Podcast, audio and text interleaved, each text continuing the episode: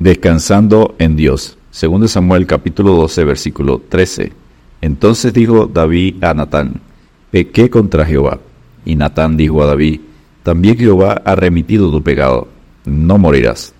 Hacía un año que David había pecado y su corazón estaba tan insensible a sus propios pecados que no se dio cuenta que él era el villano en la historia de Natán. Segundo Samuel 12, versículos 1 al 6. Así que el que piensa estar firme, mire que no caiga. 1 Corintios 10, 12. La recaída nunca comienza con un acto abierto de culpa, sino en el secreto pensamiento del corazón. Tengo contra ti que has dejado tu primer amor. Recuerda, por tanto, de dónde has caído. Apocalipsis 2, versículos 4 al 6. Hubo una enorme eh, diferencia entre la caída de Saúl y la de David como entre la negación de Pedro y la de Judas. David escribirá el Salmo 51 después de esta caída. Punto número uno, su pecado. David se hizo culpable de adulterio y homicidio cometidos en 2 Samuel, capítulo 11, versículos 1 al 27. El homicidio de Urias fue una sutil manera de cubrir la vergüenza de su pecado de adulterio con Bexabé. A qué bajezas puede descender un hijo de Dios en un momento de descuido, vemos la fidelidad de la Biblia al exponer con arrugas y verrugas las faltas y los fracasos de sus héroes. David fue arrastrado a la ciénaga del pecado por la influencia de una mirada en tiempos de ociosidad, paseando por las redes sociales y la internet de la azotea de su casa, segundo Samuel 11.2. Pero David no ha sido el único. Eva vio antes de tomar el fruto prohibido, Génesis 3.6. La recaída de Lot comenzó cuando vio y fue poniendo sus tiendas hasta Sodoma. Y también una mirada fue la ruina de su mujer, Génesis 13, versículo 10 y Génesis 19, 26. La destrucción del mundo antiguo fue por la unión en yugo desigual cuando, viendo los hijos de Dios que las hijas de los hombres eran hermosas, Génesis 6, versículos 1 al 22. Cristo advierte sobre mirar. Pero yo os digo que cualquiera que mira a una mujer para codiciarla, ya adulteró con ella en su corazón. Mateo 5:28. ¿Quién será el primero en lanzar una piedra contra David? Punto número 2. Su convicción. Tú eres ese hombre, segundo Samuel 12:7. Esta flecha no fue lanzada al azar. Los que están viviendo el pecado no deben ser convencidos por una simple insinuación sino que tienen que ser compungidos, traspasados de corazón. Hechos 2.37. Así como Cristo fue traspasado por nuestro pecado, así debemos nosotros quedar traspasados por la palabra de Dios. Hebreos 4, versículos 12 y 13.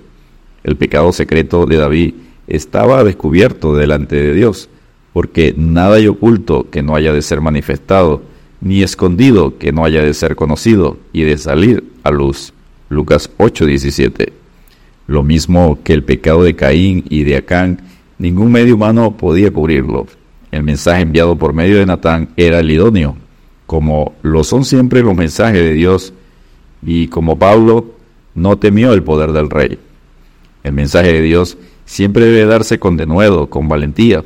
Efesios 6:19, 1 Tesalonicenses 2:2. ¿No fue así el mensaje de Jesucristo? Punto número 3. Su confesión. Dijo David, pequé contra Jehová. Segundo Samuel 12, versículo 13. No busca ningún tipo de excusa ni menciona ninguna circunstancia a favor, ni acusa a nadie de haber dicho el secreto al profeta. Está demasiado herido para ofrecer alguna resistencia. No dice pequé contra Urias, sino pequé contra Jehová. Cuando un hombre descubre que ha pecado contra el cielo, Lucas 15, 18, dejará de justificarse a sí mismo. Salmo 51, 4. Una conciencia muerta hace al hombre tan arrogante como el mismo Satanás. Job dijo, He aquí yo soy vil, ¿qué te responderé? Job 44. La oración, Dios, sé propicio a mi pecador, es el incienso que asciende de los carbones encendidos de una convicción ardiente. Lucas 18:13. Punto número 4. Su perdón. También Jehová ha remetido, perdonado tu pecado. Segundo Samuel 12:13. Se cumplió que si confesamos nuestros pecados, Él es fiel y justo para perdonarnos nuestros pecados y limpiarnos de toda maldad. 1 Juan 1.9. Fue perdonado de inmediato. Tan pronto como hizo su confesión, le fue declarado su perdón. Y aquí el Cordero de Dios que quita el pecado del mundo, Juan 1.29. Y aquí la buena disposición de Dios para bendecir, tan pronto como el corazón del hombre está listo para recibir esta bendición. Fue perdonado totalmente. Jehová ha remitido tu pecado, según Samuel 12.13. ¿Quién podrá jamás encontrar lo que Dios ha remitido? Él volverá a tener misericordia de nosotros sepultará nuestras iniquidades y echará en lo profundo del mar todos nuestros pecados. Miqueas 7:19. Fue acompañado de promesa su perdón. No morirás. El perdón de Dios va acompañado de la promesa de la vida. Efesios 1, versículos 6 y 7. Juan 5, 24. Así que arrepentidos y convertidos para que sean borrados vuestros pecados, para que venga de la presencia del Señor tiempo de refrigerio. Hechos 3:19. Y punto número 5, el fruto del pecado. Dios perdona el pecado, pero las consecuencias del pecado siguen al perdonado. Por lo cual ahora no se apartará jamás de tu casa la espada, por cuanto me menospreciaste. Segundo Samuel 12, versículo 10.